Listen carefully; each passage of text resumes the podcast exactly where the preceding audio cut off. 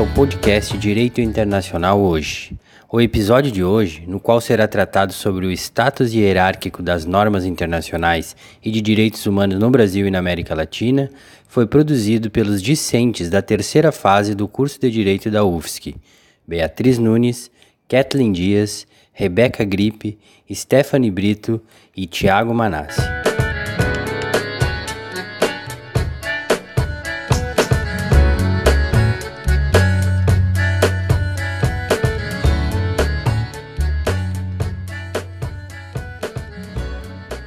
Cada país tem autonomia para perceber e aplicar as regras de integração regional de acordo com a sua construção político-jurídica.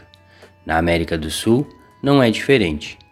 Analisaremos a seguir pontos relevantes que auxiliam no entendimento da diversidade jurisdicional existente em alguns países da América Latina, no que se refere à dualidade entre aplicação do direito internacional e aplicação do direito interno. Países participantes do Mercosul, como Argentina, Paraguai, Venezuela, Brasil e Uruguai, têm formação doutrinária, jurisprudencial e normativa diferentes. Nesse sentido, em busca de tornar mais efetivos os acordos e tratados regionais, é necessário refletir sobre a harmonização entre as constituições desses estados e perceber os principais entraves existentes para uma verdadeira integração regional. Em cada ordenamento estatal, as diferentes categorias de normas internacionais são aplicadas de acordo com as suas regras internas. Analisando alguns países latino-americanos, especialmente os pertencentes ao Mercosul, nota-se a posição específica dos tratados internacionais na hierarquia das fontes presentes nas constituições da Argentina, Paraguai e Venezuela. Por outro lado, Brasil e Uruguai apresentam certa carência normativa acerca dessa disciplina. Desse modo, Beatriz, gostaria que você desse um panorama geral sobre o status hierárquico das normas internacionais e de direitos humanos na Argentina, Paraguai e Venezuela. Pois bem, Tiago. Quanto à Argentina e Paraguai, os países realizaram reformas constitucionais a fim de se enquadrar às necessidades da globalização. A Venezuela, por sua vez, já tinha uma constituição com essa finalidade a Argentina, mesmo antes da reforma constitucional de 1994, já atribuía aos instrumentos internacionais hierarquia superior às normas nacionais, especialmente no que tange aquela de direitos humanos. O país adotou um sistema supralegal ao afirmar que, aprovado pelo Congresso depois da ratificação presidencial, o tratado internacional goza de status hierárquico intermediário sendo superior às normas ordinárias, mas subordinado à Constituição. Os tratados internacionais de direitos humanos, aprovados com um terço do total de membros do Congresso, adquirem hierarquia constitucional. O Paraguai, assim como a Argentina, adota o sistema supralegal para os tratados internacionais. Acerca dos tratados de direitos humanos, o direito paraguaio trata sobre sua denúncia, no caso de os tratados perderem sua vigência após a aprovação da maioria qualificada do Congresso. Por fim, a Venezuela prevê o status constitucional aos tratados de direitos humanos, enquanto contiverem normas mais favoráveis que as estipuladas pela Constituição e leis nacionais. Além disso, é prevista a aplicabilidade imediata e direta desses tratados. É isso aí, Beatriz. Muito obrigado.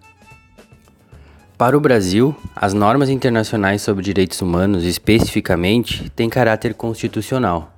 Vários países seguem essa mesma tendência, o que é o mais adequado. Porém, no Mercosul, a heterogeneidade de soluções quanto à hierarquia dos tratados internacionais e a forma de lidar com as normas de direito internacional sobre direitos humanos. Então, Rebeca, é possível consolidar e avançar a integração latino-americana proposta na criação do Mercosul, de modo que não seja ofendida a soberania de cada Estado ou seja reduzido o avanço da proteção ao indivíduo? Realmente. Entender que as normas internacionais sobre direitos humanos são constitucionais favorece o indivíduo, como no Brasil, onde elas são consideradas constitucionais e proeminentes ao direito interno, da mesma maneira em outros países da América Latina. Por exemplo, na Argentina, no Peru E na Nicarágua, as normas internacionais sobre direitos humanos também têm caráter constitucional. Na Guatemala e na Colômbia, caráter acima do direito interno. Na Venezuela, elas seriam constitucionais, mas a praxis é transgressora. O país, inclusive, se desligou legalmente da Convenção Interamericana dos Direitos Humanos. No Paraguai, são supralegais, mas o seu critério de revogação é igual ao de uma emenda constitucional. No Uruguai, a incorporação seria sem tratamento diferenciado, ou seja, não tem caráter constitucional. Além disso, Argentina, Paraguai e Venezuela têm um sistema que prioriza as normas Mercosul, enquanto Brasil e Uruguai não as dão nenhum tratamento especial. Para a integração consolidada do Mercosul, não pode haver essa insegurança jurídica, principalmente quanto aos direitos humanos. A fim de chegar no mercado comum, seria necessário um compromisso político para se cumprir as mais intensas integrações, depois, uma harmonização constitucional para que os instrumentos internacionais tenham preferência e uma cláusula de habilitação para acesso às estruturas supranacionais.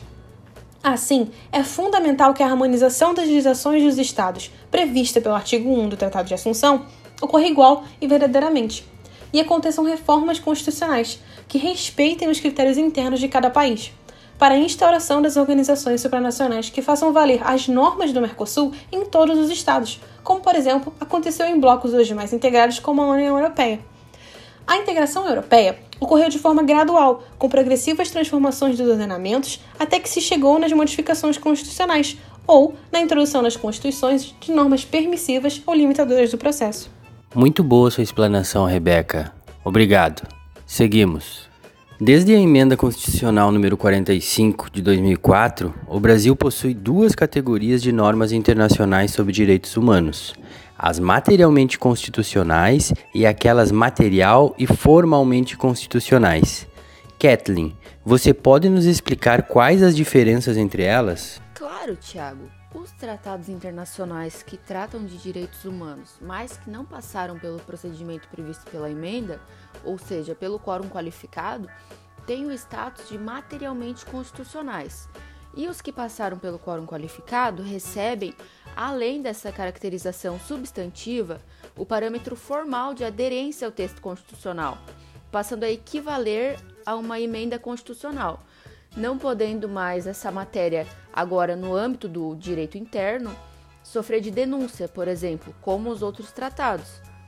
Ah, e vale lembrar que, diante da abertura do parágrafo 2 do artigo 5 da Constituição, os entendimentos sobre quais seriam os status hierárquico normativo dos tratados ratificados antes dessa emenda divergem.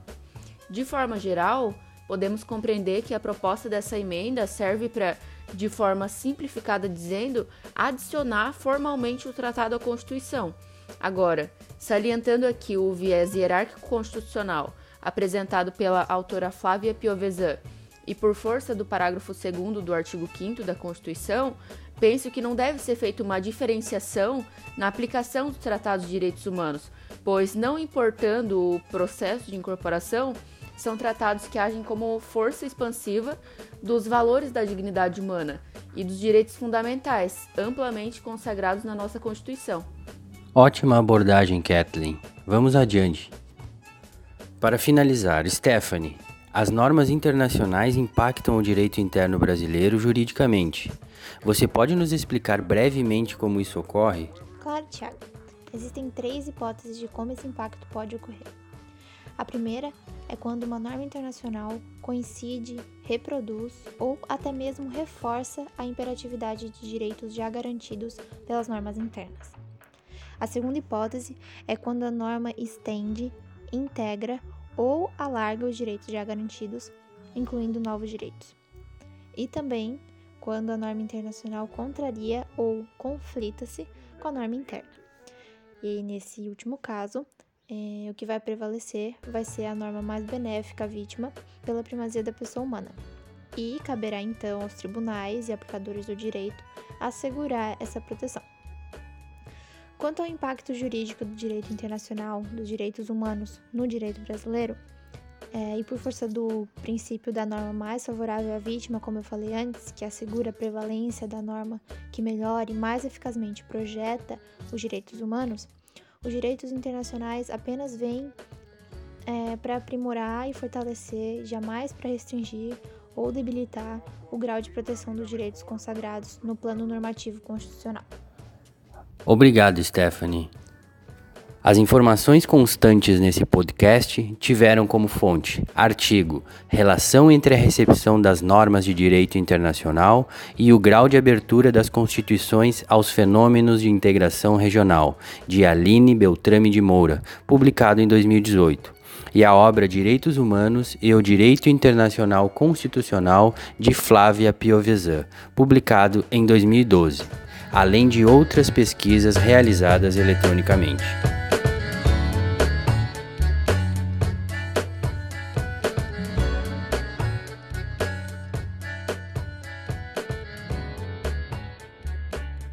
E assim encerramos essa edição de mais um Direito Internacional hoje, o podcast que contribui para o seu conhecimento jurídico. Obrigado a todas e a todos e até a próxima.